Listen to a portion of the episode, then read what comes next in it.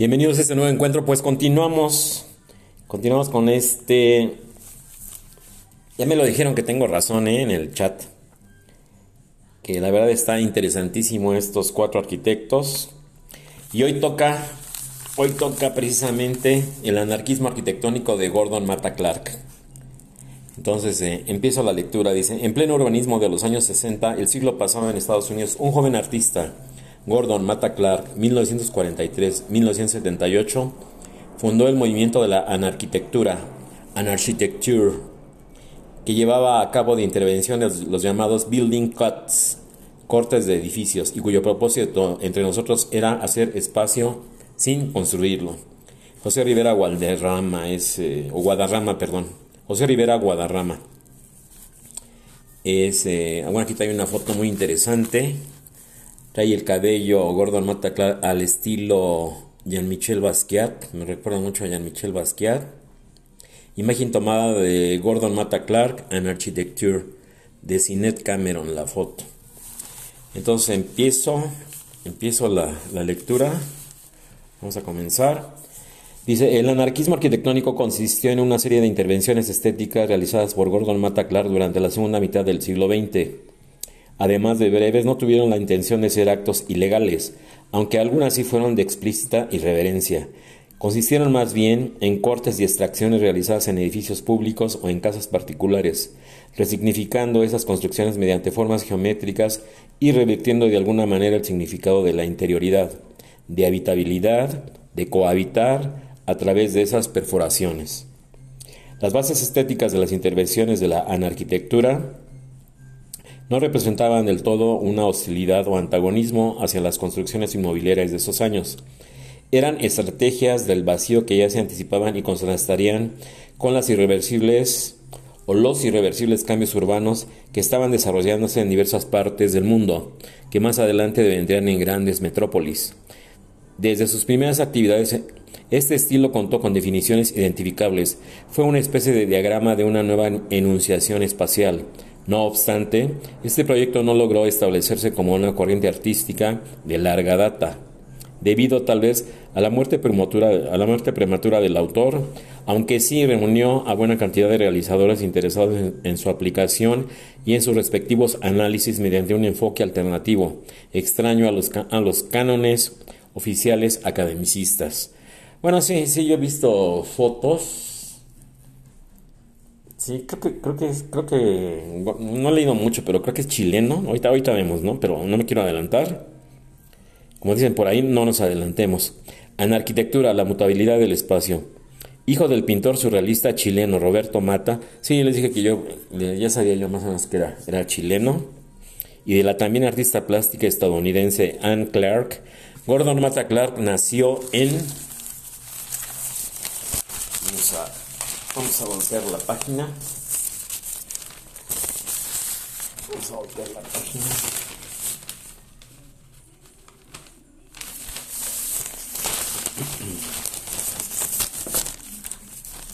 Entonces continúo.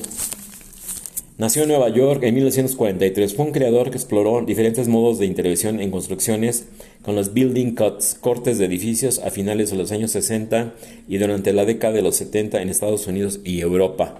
Me recuerda aquí los paquetes este de Cristo, este artista conceptual también, que acaba de morir hace poco, que edificios icónicos los, los empaquetaba así literal, con ayuda de alpinistas y cuerdas y todo, y pues empaquetó casi todos los edificios icónicos de, pues de Europa y del mundo, ¿no? Si, si no mal recuerdo. ¿Sí?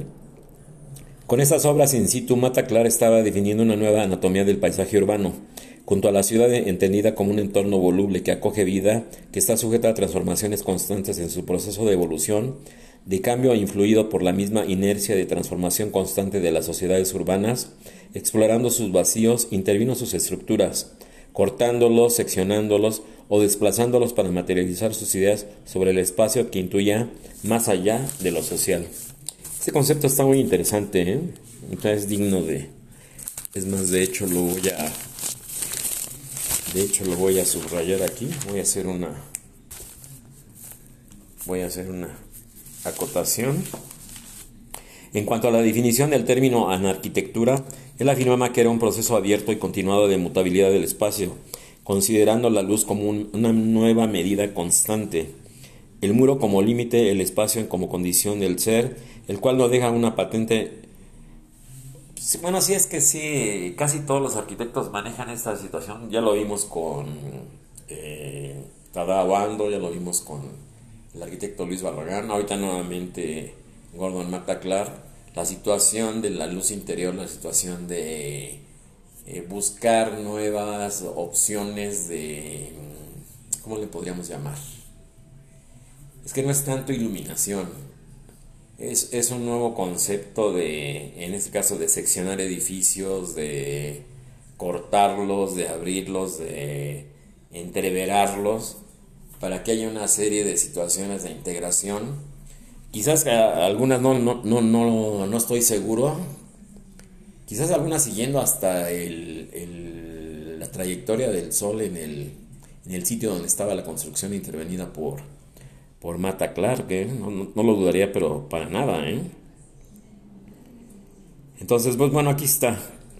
Considerando la luz como una nueva medida constante, el muro como límite, el espacio como condición del ser, el cual nos deja una patente noción de la totalidad cohesionada que se fundamenta en la liberación de opresiones y en la ruptura de límites y que al formalizarse transforma todas las, realidades, acoge la energía de la poesía, conjura y asiste lo aleatorio y posibilita el encuentro efectivo del pensamiento y la materia.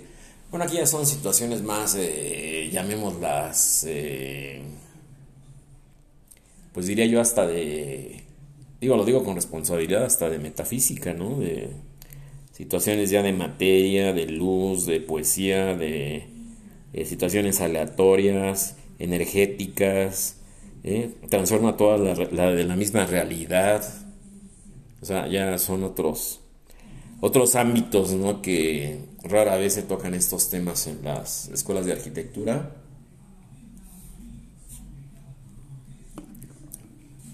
Pero que muchos arquitectos y muchos artistas como como este señor Mata Clark, pues bueno, eh, no, no, no está tan fácil de entender, ¿eh? la verdad es que son ideas eh, pues un poquito complicadas, pero bueno, continúo. Con estas declaraciones al mismo tiempo otorga un sentido más completo a las posturas relacionadas con la anarquía, que la mayoría de las veces ha sido malinterpretada Lejos de representar violencia o caos, es una puesta en práctica centrada en las formas de organización social no jerárquicas, en la reciprocidad y el apoyo mutuo, implementadas en las políticas cotidianas de la acción directa, el asociacionismo voluntario y la autogestión. Es la lucha contra todas las formas de opresión y de, la explotación. Es un proceso que también incluye un carácter geográfico. Sí, lo que les decía, ¿no? Muchas de las situaciones van eh, hasta con la orientación del inmueble o del edificio intervenido, de la casa. Aquí habla de edificios públicos que él intervino, que busca uno, en este caso los cortes, que hacía Mata Clark. Pues yo no dudo que, siguieran de cierta forma la trayectoria del movimiento del sol durante el día, ¿no? Digo, si lo que se buscaba era crear el efecto lumínico, ¿sí? Que no de, iluminación, digo, claro, Podrá considerarse que es la misma situación, pero yo creo que no, porque una, una, una cosa sí es, digo, hay que decirlo como tal, la iluminación natural directa del sol, que es lo que se busca, digo, repito, en estos eh, dos y con este, este tercer arquitecto que hemos, que hemos eh, leído las entrevistas y en este caso este artículo, eh, la situación es esa, en la que no interfiere la iluminación artificial sino la luminosidad natural, la luminosidad del sol. ¿sí? Entre los integrantes del colectivo Anarquitectura se pueden destacar a George Tracas, Richard Nonas, Susan Harris, Richard Landry, Tina Gerard, Jeffrey Louis, Bernard Kischkenbaum, Laurie Anderson, Susan Will y Jan Dupuy quienes se reunían sobre todo en Nueva York. Estos creadores se proponían una explotación radical de los espacios olvidados o descuidados del entorno urbano, exploraban la dimensión, la ubicación y la metáfora arquitectónica, para ello intervenían espacios residuales, lugares no desarrollados y que de alguna forma irrumpían los flujos en la vida cotidiana. Sí, es lo que les decía, o sea, eh, de alguna forma se llegaba como que a una vieja bodega, un viejo almacén, un viejo edificio de departamentos que se encontraba quizás abandonado o semiabandonado o en lugares ya deshabitados de las grandes ciudades. Eh, en Estados Unidos se da mucho ese fenómeno de, que hay barrios fantasma, ¿no? Donde ya nadie quiere vivir. Y ahí está todo. Entonces es una situación muy proclive, muy... Eh, de cierta forma se desperdicia, ¿no? para precisamente hacer este tipo de, ese tipo de intervenciones. ¿no? El más destacado de aquel colectivo fue Gordon Mataclar, quien aseguraba que la auténtica naturaleza de su trabajo con edificios estaba en el desacuerdo con la actitud funcionalista, en la medida en que esta responsabilidad profesional cínica ha omitido cuestionar o reexaminar la calidad de vida que ofrece. Ah, no, eso sí es algo muy cierto, ¿no? Ahí está el síndrome del edificio enfermo, Ahí están muchos síndromes que se han este, estudiado ya eh, plenamente. Y bueno, él habla de cinismo, ¿no? la cínica ha omitido, dice, la responsabilidad profesional cínica ha omitido cuestionar o reexaminar la calidad de vida que ofrece. Sí, es que hay lugares insufribles, ¿no? La, la, la distribución, digo, cero funcionalismo, ya no digamos, este, eh, las dimensiones de los apartamentos en este caso, digo, donde en las recámaras eh, no hay espacio ni para las camas, ¿no? O una supuesta sala de estares de 270 por 270. Los clásicos proyectos que se hacían desde siempre de, de dimensiones mínimas, ¿sí? Y que en México se, se sigue explotando mucho este concepto, se sigue aplicando en todas las construcciones de, el llamado, me choca el término, ¿no? Interés social, ¿no? Yo creo que lo que menos tiene es interés, ¿no? Porque son verdaderos, eh, como les decían en mis tiempos, gallineros o huevitos, algo así, ¿no? Donde se pretenda que, que viva una familia, ¿sí? Obviamente el papá, la mamá, o la mamá y el papá, los hijos, ¿sí? En, escasos 40, 45, 50 metros cuadrados, ¿no? en un hacinamiento y en unidades habitacionales o en edificios que se acaban convirtiendo en guetos. Ahí estoy totalmente de acuerdo con Mata Clark, ¿no? Lo que dice, cuestionar o reexaminar la calidad de vida que se ofrece. Yo creo que ahí todos se ponen neuróticos, ¿no? Imagínate toda la familia ahí encerrada un fin de semana en 40 metros cuadrados cada día. Entonces, es casi, casi como que salte tú para que yo pueda entrar a la cocina, ¿no? Digo, y no lo digo con sarcasmo, pero así es. Muy, muy atinadas las reflexiones de, de, Mata Clark. ¿eh? En estricto sentido, Mata Clark no fue un anarquista militante, un teórico de rispidez ideológica. Su actitud subversiva era en contra de la arquitectura académica de esos años y de las construcciones que de ella derivaron. Desde su disciplina logró comprender lo existente anticipándose a los desarrollos inmobiliarios que comenzaban a construirse. De ahí que sus principales hipótesis de intervenciones hayan seguido el trabajo para la reinterpretación y la transformación de la realidad comunitaria. Bueno, es algo que siempre se ha descuidado, ¿no? Yo siempre lo he dicho en visitas que he hecho a, unidades habitacionales, digo yo como urbanista, ¿no? Digo, ¿para qué dejan jardineras? ¿Para qué dejan este, prados? Donde nunca van a cortar el pasto, van a cortar el césped, donde no hay cómo regar las plantas, donde nadie lo va a cuidar, donde no hay presupuesto para jardinería, este, ¿sabes qué? Pues, ponle el pavimento completo sin nada, ¿no? Digo, esto va a acabar siendo un basurero. Y efectivamente eso es lo que se convierte.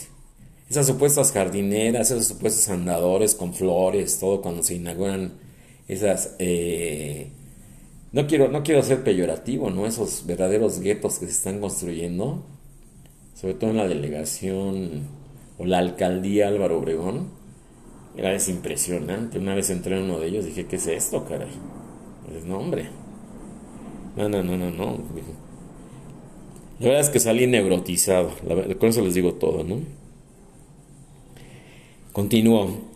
Como actividad expresiva, la arquitectura se construyó en diálogo permanente con otras disciplinas que hasta antes parecían irreconciliables, como la arquitectura de las ciencias sociales y las humanidades. Bueno, esa es una parte que siempre se ha, dejado de lado. ¿eh? Las humanidades, yo creo que la, las humanidades y la... no, me, no me río por sarcasmo, ¿eh? Las ciencias sociales y las humanidades yo creo que hoy en día es lo que menos importa porque realmente esto se convirtió en un negocio. Ya tenemos aquí en México, todo el mundo lo sabe, no, no estoy descubriendo el hilo negro, el ese famoso cártel inmobiliario que se está siendo investigado, digo no sé qué vaya a pasar, pero bueno, ahí, está, ¿no? ¿Eh? Fueron los edificios prácticamente nuevos que resultaron dañados en el sismo del 2017 y que tenían dos o tres años de edad de la construcción. Digo, es increíble, ¿no? Entonces dices, bueno, no hay, no hay realmente un compromiso. Es el negocio por el negocio mismo, llamémoslo así. O sea, que quede como quede, que si, si hay calidad de, de la ejecución de la obra también, si los cálculos están mal, pues ni modo si aquí faltó esto, pues también ni modo, y tú véndelos y así, el que se meta, pues ya es su problema, ¿no? A vivir ahí. Digo, se oye muy feo, pero así es, ¿eh? Entonces continúo. Con la arquitectura, con las ciencias sociales y las humanidades. Todo dentro de los campos de saberes y de instituciones que distaban de ser neutras y desde las que siempre se libran luchas políticas. Sí, claro, obviamente, ¿no? Está el interés, los intereses de las grandes inmobiliarias, de los grandes desarrollos este, urbanísticos, de, los grandes eh, inversionistas, que obviamente se, como dice aquí, se libran luchas políticas porque tiene que ver mucho con, precisamente con los mayores en Estados Unidos, en este caso los, los alcaldes o los jefes de gobierno de las grandes urbes, donde pues dame el banderazo de que adelante, ¿no?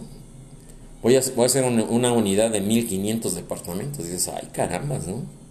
Como repito, que acaban convirtiéndose en verdaderos guetos, ¿no? ¿Sí? No está planeada la recolección de basura, no está planeada, no está planeado absolutamente nada. No tienen plantas de tratamiento de aguas residuales, no tienen tratamiento de, de desechos orgánicos, inorgánicos. Estoy hablando de la basura, una serie de carencias. Y el clásico, ¿no? De que aquí me sobró, pues no sé, ¿no? Un espacio de 20 por 20 o de 30 por 20 y pues aquí vamos a ponerle a los niños así como que de, pues ¿cómo le podríamos llamar?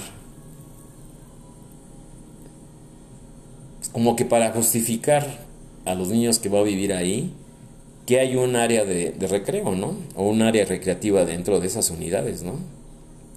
Y ahí se ponen eh, todos los juegos que ahora se acostumbra a poner, ¿no? En, ese tipo de secciones. Y obviamente, pues bueno, cero planeación, ¿no? Ya para qué me meto en, en Honduras, ¿no?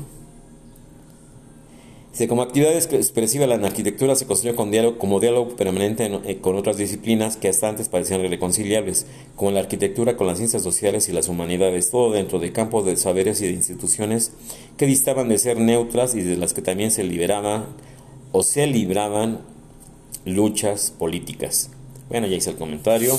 Sus principales intervenciones, las que dan más sentido a estas obras, son los cortes de edificios realizados entre 1973 y 1978 entre los más importantes está el titulado Splitting en 1974, que consistió en cortar una casa por la mitad que en poco tiempo iba a ser demolida como parte de un proyecto de renovación urbanística.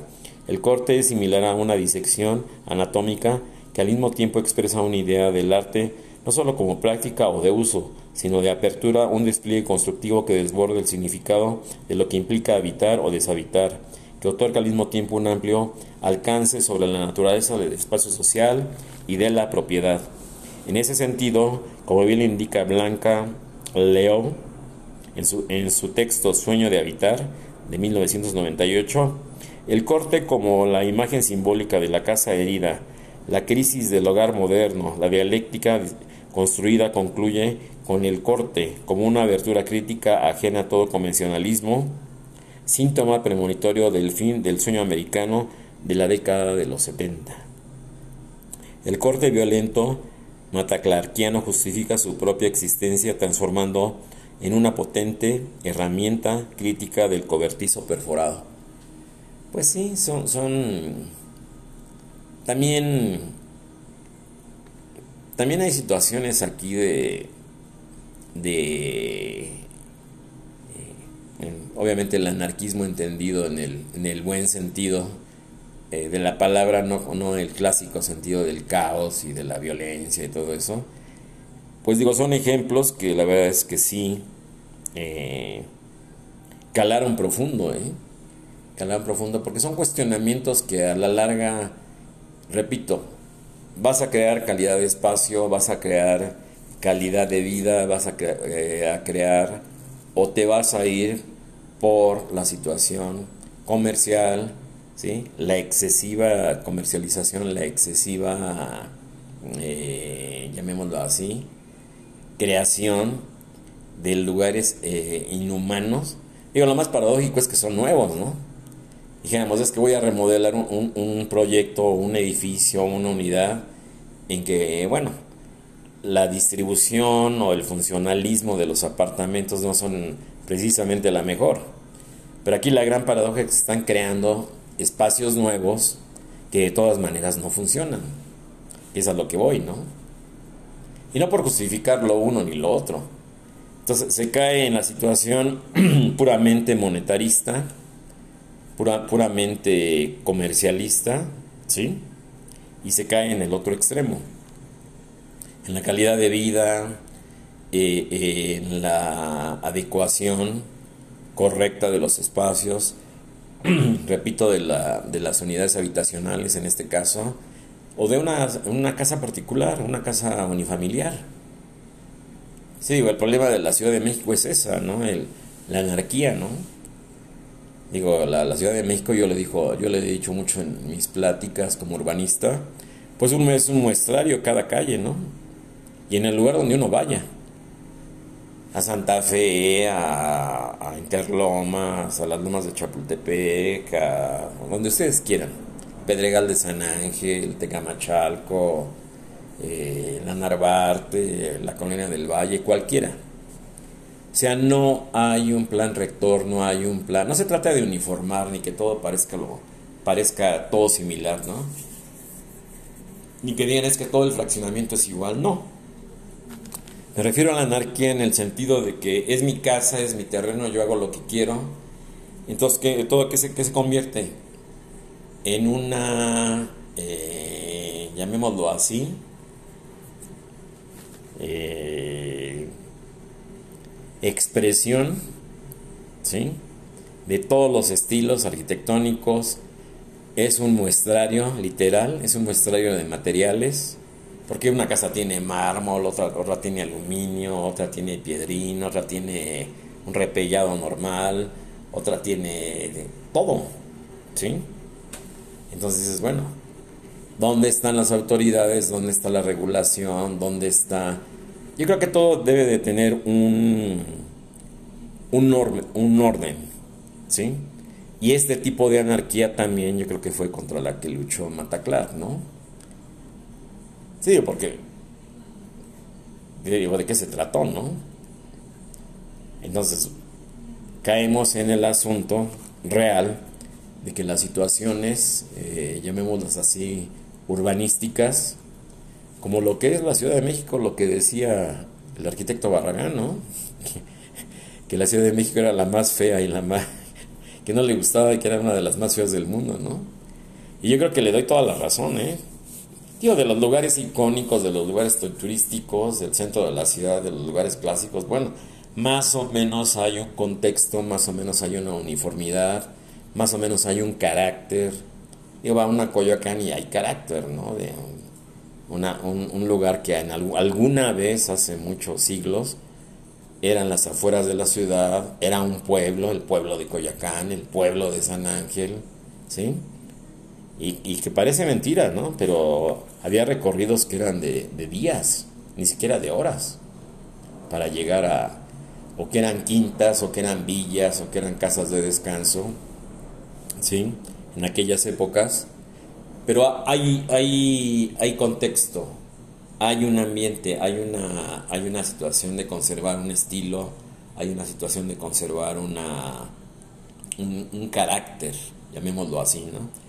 Con la plática que toqué de la desaparición y de la, llamémoslo así, eh, se tragó este desarrollo de la situación esta de la torre mítica, se la engulló, como lo dije, ¿sí? a todo lo que era esa zona característica del pueblo de Joco, ¿sí? de la calle de Mayorazgo, desde Universidad hasta la Avenida México Coyoacán. Entonces, pues ahí se acabó todo.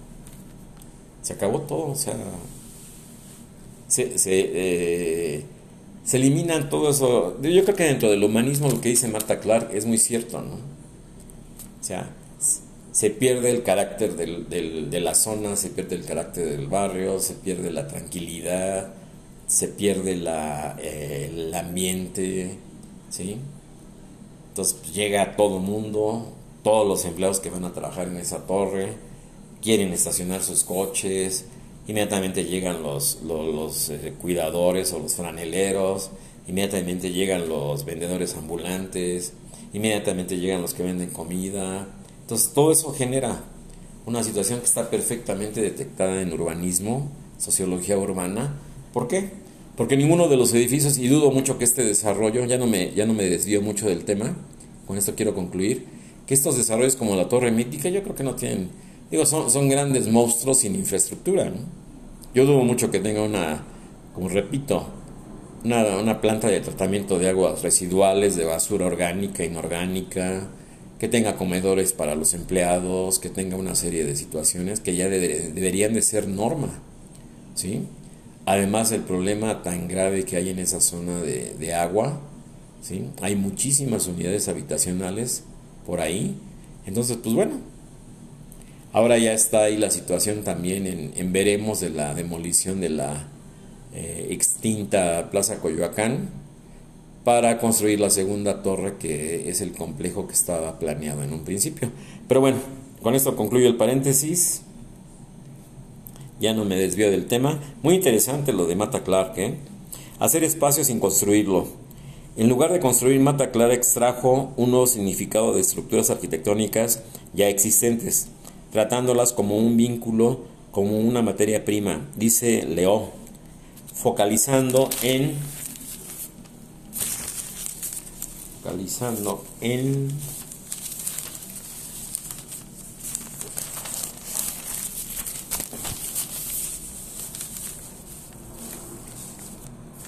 Aquí continúa. Focalizando en exceso en el corte como herramienta de análisis para establecer que sus intervenciones son acciones directas que permiten la abertura y el despliegue, invocando de este modo la dialéctica negativa del deshacer. Si digo, pues ¿para qué quiero algo que no funciona, que la gente por algún motivo ya lo abandonó, ya se fue, que es inhabitable? Repito, el síndrome del edificio enfermo, que enferma a sus moradores por humedades, por falta de luz, por la distribución, que los neurotiza, que los deprime, ¿sí? Todos esos fenómenos, ¿sí? Que de alguna forma también provocan conductas antisociales, ¿no? Donde el, común denominador es la, repito, las conductas antisociales, la violencia intrafamiliar, ¿sí? la violencia entre los moradores, con los vecinos, todo eso. Digo, todo está perfectamente eh, ya estudiado en, urbanismo ¿no? y en sociología urbana, el síndrome del edificio enfermo. Entonces, eh, eh, esta aseveración, digo, está excelente el artículo este de, de Mata Clave. Eso es lo que el mismo Mata Clark definía respecto a la, a la, arquitectura en cuanto que a esta trata sobre hacer espacio sin construirlo esas resquebrajaduras representaban una forma de abordar los grandes dilemas del espacio arquitectónico mediante el principio de la no acción como ideal estratégico del proyecto, conceptualizándose mediante criterios de pura eliminación de los elementos constructivos. De esta forma, indica Blanca Led, en el texto citado, partiendo del edificio como entidad y mediante la práctica de una extracción estudiada, el estado final no es más que el resultado del proceso de eliminación, en el que el valor reside en lo extraído, mientras que en lo que queda en pie no es más que el residuo objeto de la futura demolición, pero que sin él la ausencia no tendría sentido alguno. Ah, claro, por supuesto. Por supuesto, ¿no? Insisto, no por nada la gente abandona un espacio.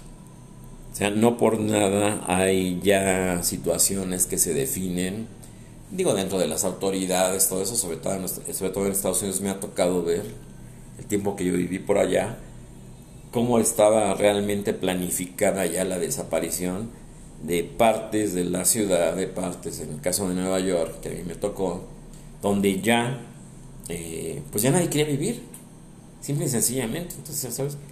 Vamos a hacer la demolición, vamos a quitar esto, vamos a extraer. Eh, aquí la gran situación es que de alguna forma también eh, se encontraban con el dilema de, demoler o no demoler, pues eh, e, edificaciones que eran consideradas de alguna forma como joyas arquitectónicas o con un gran valor arquitectónico que, que de alguna forma pues se pretendía preservar, ¿no?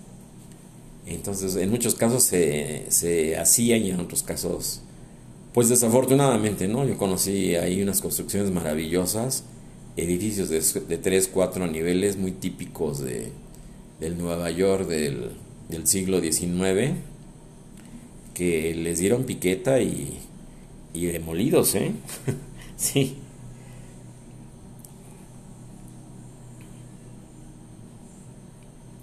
En las propuestas mataclarquianas se puede percibir la vacuidad como potente contenedor de posibilidades de este latente mediante las diversas estrategias de eliminación, entrelazadas en secuencias de bloques y vacíos que devendrían en nuevos conceptos espaciales que antes no eran posibles de prever.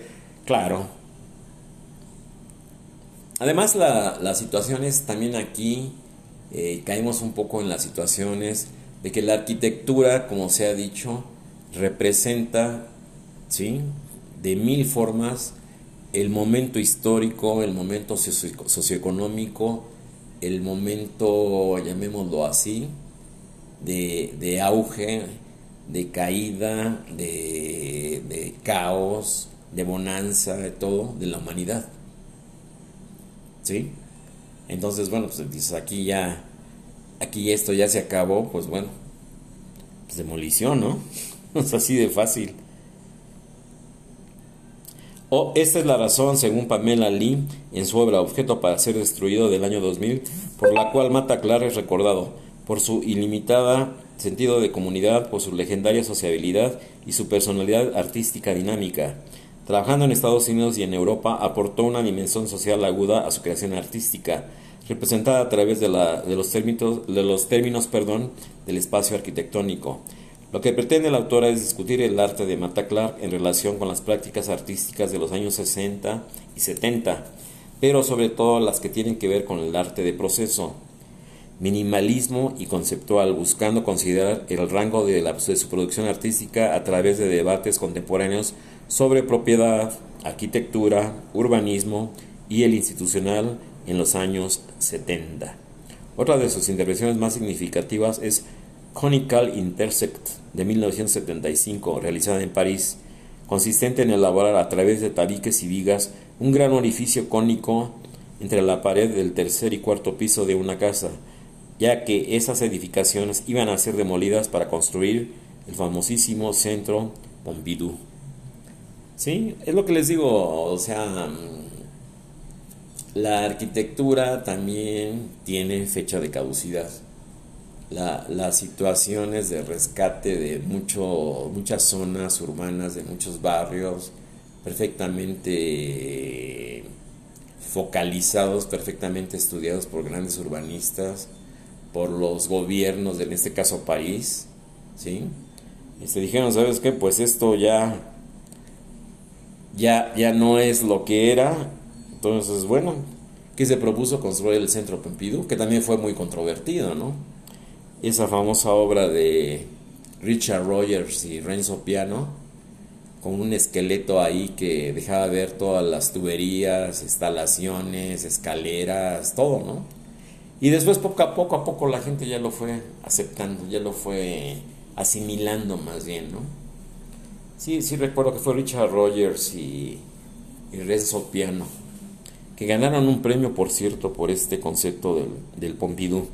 Aparte de esas obras también son de, importante, de importancia perdón, las intervenciones tituladas A Whole House, Days End, Bingo, Office Baroque, entre otras, que llamaron la atención de un amplio círculo de críticos y artistas. Todas sus producciones en edificios fueron fotografiadas y grabadas en video, mediante las cuales Mata Clark dejaba un registro coherente con el discurso que trataba de construir o en su caso de construir. Sí, la famosa situación de la, de la deconstrucción que tuvo un auge ahí efímero, recuerdo a principios de la finales de los 80 y principios de la década de los 90 del siglo pasado, del siglo XX, la, la deconstrucción y obviamente el, el posmoderno, ¿no? que se puso de, de, moda también en aquellos años, repito, finales de los 80, principios de los 90.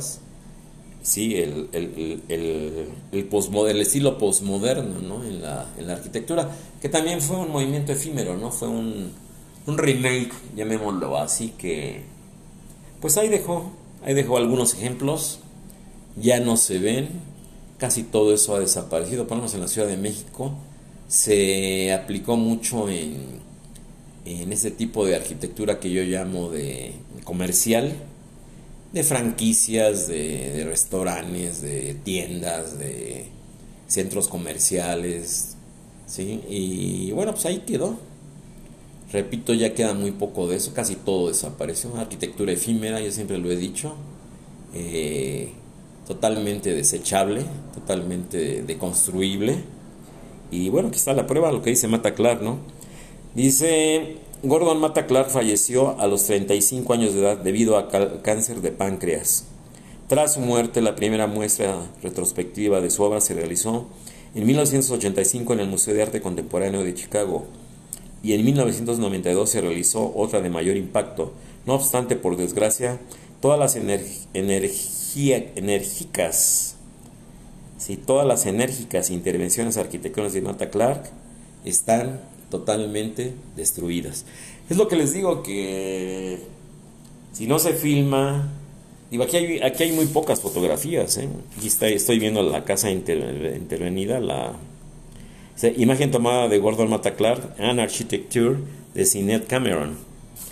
La casa esta que está a punto de ser demolida, que está Hace cuenta que la rebanaron con un cuchillo en dos, ¿no? Pero no hay mucho, ¿eh? La verdad es que no hay mucho. La verdad es que no hay mucho. Y bueno, muy interesante los conceptos de urbanísticos, sociológicos de, de Nata Clark. Entonces, bueno, para concluir, nos vamos con el Cuarto arquitecto, que es Rafael Moneo, de Alejandro García Abreu, La arquitectura y el enigma. En, el año 2022 se conmemoran 85 años de vida de Rafael Moneo, Tudela, España, en 1937, uno de los arquitectos más relevantes de la actualidad y ganador del premio Pritzker, y 20 años de la construcción de la Catedral de Nuestra Señora de los Ángeles, que se cuenta entre, entre sus edificios más emblemáticos. Encomiamos su trascendencia arquitectónica y simbólica. Rafael Moneo, Tudela, 1937, uno de los arquitectos más importantes de los siglos XX y XXI, ganador del premio Pritzker y que cumplió 85 años en mayo del 2022. Es autor de la Catedral de Nuestra Señora de los Ángeles en Los Ángeles, California, creada entre 1996 y el año 2002, y de la que se celebran 20 años de construcción. El arquitecto narró a los miembros del estudio Rafael Moneo respecto a la orientación naciente de las ábsides de las iglesias y el que la planta de la catedral correspondiese a la tradición cruciforme implicaba una inversión de términos de acceso de cabecera, capillas que no se abren a la nave y así y sí a un deambulatorio. Toda una novedad tipológica que ya se trata de una disposición inusitada. Surge la evocación del pasado y la espiritualidad. La catedral, construida en el hormigón armado coloreado, incorpora rasgos arquitectónicos que siempre hemos asociado a la arquitectura religiosa. Es posible que el visitante encuentre en ella elementos que recuerden arquitectura distante en el tiempo, que no es preciso mencionar ahora. Continúa en su discurso, en su discurso perdón, dirigido a los miembros del estudio Rafael Moneo. La luz, una presencia sagrada.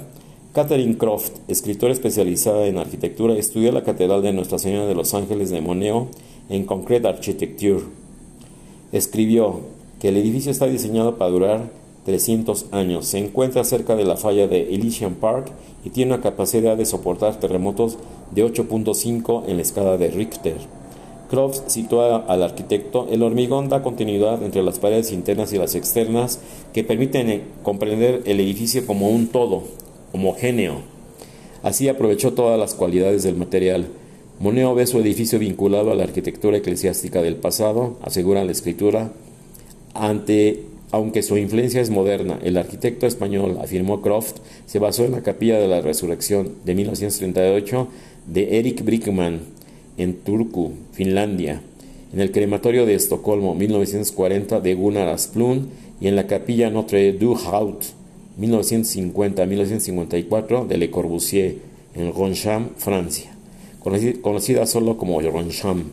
Son tiempos modernos en los que se siente su presencia sagrada, dijo que cada uno de estos ejemplos despierta ecos. Confirmó que el ambiente de Ronchamp parece el de una, de una pequeña iglesia románica.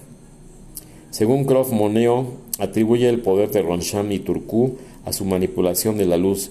Entiendo a la luz como una protagonista de un espacio que pretende recuperar el sentido de la trascendencia y presentarlo como un sentido de lo sublime.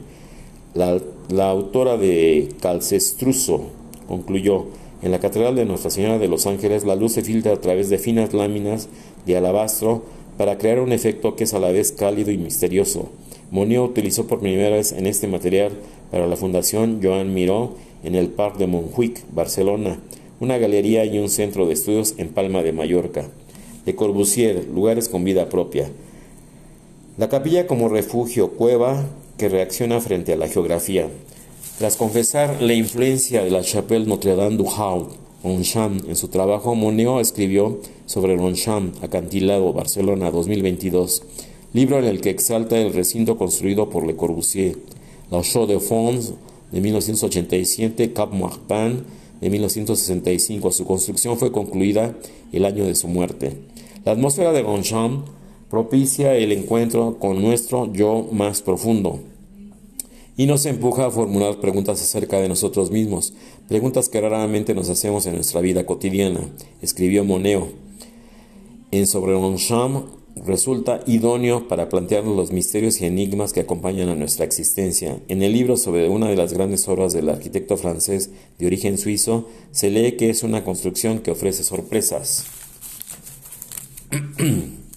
Un espacio en el que el desconcierto que atrae consigo la oscuridad desaparecía tan pronto como uno se alejaba de absorber, en el sentido más literal de la palabra, por aquellos ondulantes, ataluzados y alabeados muros en los que la luz se abría paso a través de hendiduras y huecos, cuya condición y, naturaleza no llegamos a percibir, pero que te hacen sentir vivo al reclamar continuamente tu atención, la conciencia de estar, de haber llegado a un lugar con vida propia, a un ámbito que imperiosa e inmediatamente se nos hacía presente como experiencia sensorial de la que era difícil desprenderse.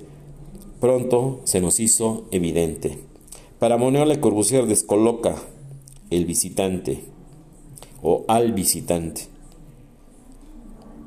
Pues aquí veo la constante de los cuatro arquitectos, la, la repito, la luminiscencia, o sea, no la iluminación, la luminiscencia. Y porque estamos hablando de, la luz natural, de la luz que produce el sol. No, aquí ninguno de los cuatro arquitectos que hemos leído nos habla de, nos habla de luz artificial, ¿eh? o sea, eso sí hay que tenerlo muy en cuenta. ¿sí? Dice, para Manuel Le Corbusier descoloca al visitante Roncham es un emplazamiento interior variable, alterno, irregular, versátil, versátil perdón, e inconstante. Me, voy a leer la última parte, que está interesantísimo. Dice, la conciencia de estar, de haber llegado a un lugar con vida propia, a un ámbito que imperiosa e inmediatamente se nos hacía presente como experiencia sensorial de la que era difícil desprenderse, pronto se nos hizo evidente. Sí, el efecto de la, de la oscuridad, de la luz que atrapa el, el, el hecho de entrar a un recinto, como dice aquí, a través de donde la luz, la luminiscencia, la luz del sol, se filtra por huecos, por hendiduras, por relieves, por una serie de situaciones y que crea un efecto eh, pues el efecto que quería lograr el arquitecto, ¿sí? Que al entrar ahí uno se sintiera atrapado y en conjunción o en comunión con ese mismo espacio. Sí, situaciones totalmente sensoriales, ¿no? Que, digo, no quiero clasificar en gente que sí sea eh, sensible o no a este tipo de cosas, no se trata de eso, ¿no? Pero hay gente que sí lo percibe y hay gente que no, hay gente que dice, bueno, yo entré en una iglesia, me, me pareció muy agradable o no me gustó y me entré y me salí y bye bye, ¿no? O sea, aquí. Y con este, dice, para Moneo Le Corbusier descoloca al visitante Roncham es un emplazamiento interior variable, alterno, irregular, versátil e inconstante. Punto final. Bueno, pues con esto cerramos este, de veras, extraordinario trabajo de compilación, de investigación de la jornada semanal nuevamente los felicito. Vimos a Luis Barragán, o leímos más bien a Luis Barragán. Bueno, ya también aquí lo vi. Leímos a Luis Barragán, ustedes lo escucharon. A Tadao Bando, a Gordon Mata Clark y Rafael Moneo. Ganadores aquí del premio Pritzker, ¿eh? Entonces, pues bueno, muy interesante. Pues con esto concluyo, ya, ya no me quiero eh, extender más. Digno de veras de, ya hice ahí mis anotaciones. Dignos eh, unos textos de veras de análisis para, para, para desmenuzar, para, para examinar con detenimiento lo que quieren decir estos artistas, sobre todo Mata Clark, que los conceptos que manejaba, la verdad es que están interesantísimos. Digo, no por, no por descalificar a los otros tres, pero muy interesante, muy interesante las teorías de, de Gordon Mata Clark. Bueno, pues con esto concluyo y eh, hasta el próximo encuentro.